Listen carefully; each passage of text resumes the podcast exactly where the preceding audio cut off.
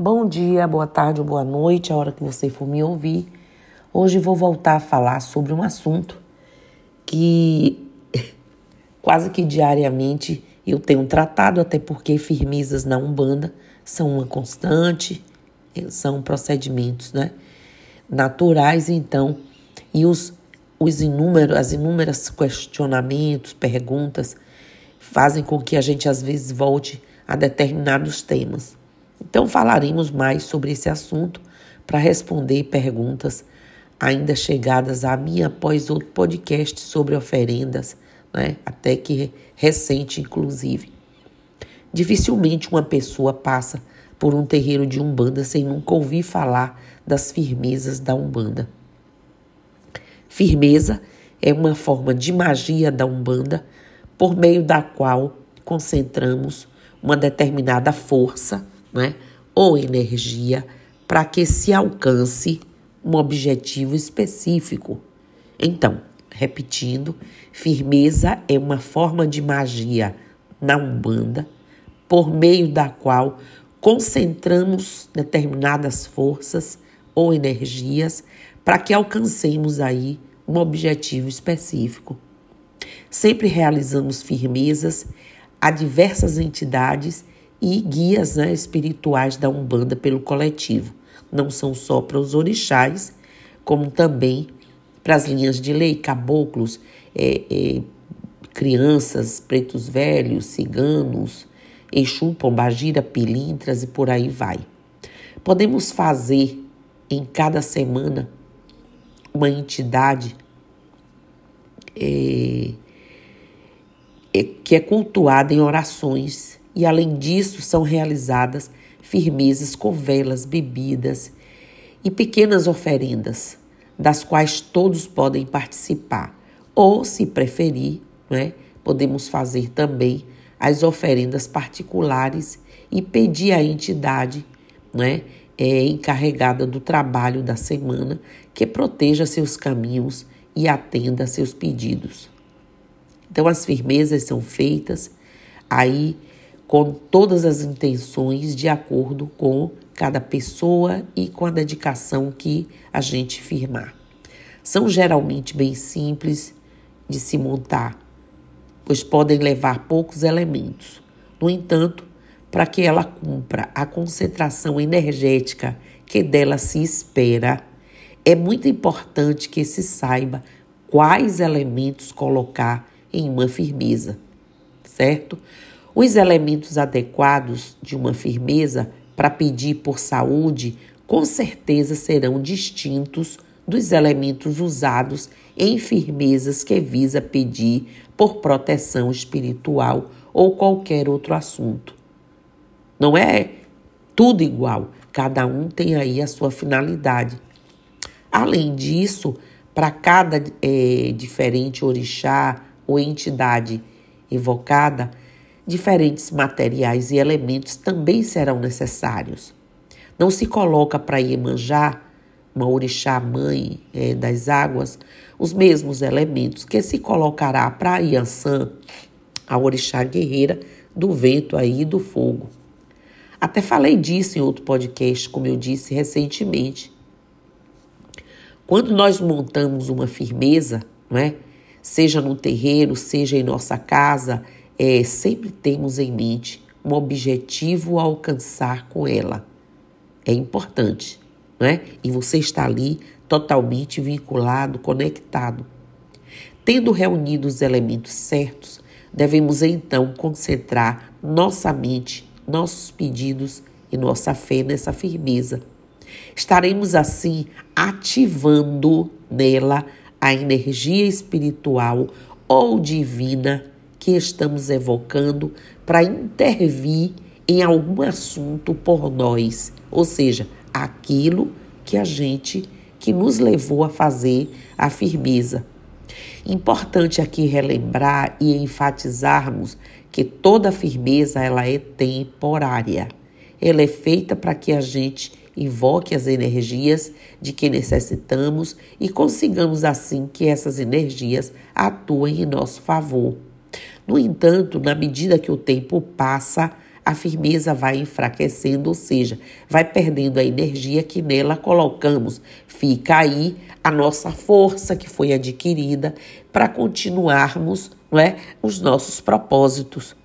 Isso porque, gente, vários elementos usados na firmeza vão perdendo suas propriedades, como, por exemplo, as plantas, flores, perfumes, etc. Ou vão absorvendo outras energias circulantes no local onde foi firmada. No geral, uma firmeza deve durar um prazo médio de uma semana, mas é claro, há exceções. Os mais diversos elementos podem ser usados na montagem de uma firmeza. Podem ser utilizados elementos naturais, como eu já disse, como por exemplo plantas, ervas, flores, pedras, cristais, minerais, água, mel, pemba e por aí vai. Mas pode-se utilizar também itens criados pela mão do homem, como por exemplo velas, perfumes, incensos, é, cachimbos, fitas, miniaturas, símbolos de orixás, etc. A vela é um elemento obrigatório nas firmezas. Raras são as firmezas que não serão acompanhadas de uma vela da iluminação, de uma vela firmada, clareando, trazendo luz e radiação né, ali naquele trabalho. Podemos perceber, portanto, que podem se usar os mais diversos elementos na montagem de uma firmeza, mas a escolha certa, repito, desses dependerá exclusivamente do propósito de quem faz essa montagem com a orientação devida quando temos à nossa disposição quase todos os elementos da natureza para compor nossa firmeza, podemos dizer também que é, pode-se dizer também que pode fazê-la para quase todos os fins. Podemos pedir por saúde, nossa ou de pessoa querida, né, os entes queridos, prosperidade, abertura de caminhos no financeiro, harmonização em geral, principalmente familiar e etc. Além disso, gente, podemos também pedir por proteção, por justiça, por auxílio em provas, concursos, né, entrevistas de emprego, claro que devemos. A firmeza pode ser montada por qualquer pessoa, seja um médium experiente, cambono, iniciante ou até mesmo leigo.